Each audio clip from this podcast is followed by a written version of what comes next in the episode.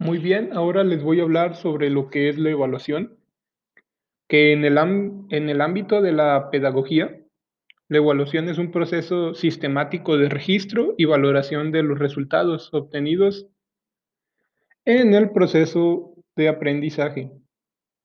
Como tal, la evaluación se realiza tomando en consideración los objetivos educativos planteados en el programa escolar. Esto nos quiere decir que se está revisando sistemáticamente los aprendizajes esperados que nos dicta el programa de estudios.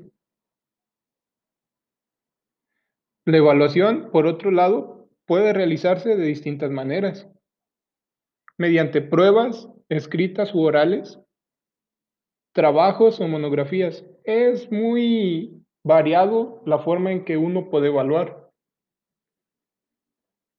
ya que la evaluación no siempre va a ser igual para todos los casos.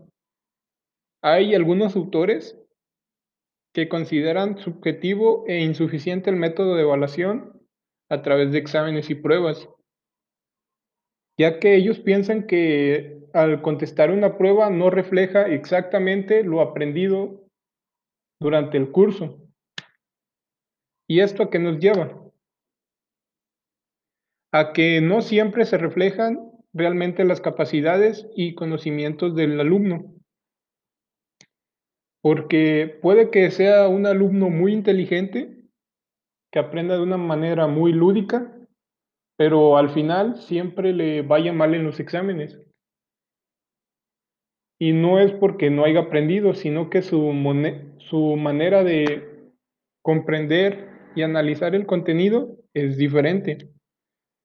De allí que en muchos lugares se utiliza un sistema de evaluación continua donde el proceso de aprendizaje es acompañado constantemente y monitoreado, haciendo que los alumnos puedan observar su progreso y sea una mejor forma de controlar el aprendizaje. Es por eso que la evaluación en el ámbito pedagógico educativo es muy importante, ya que nos ayuda a observar qué tanto progreso o retroceso tienen los alumnos en el tiempo que dure el curso. Eso sería lo que es evaluación.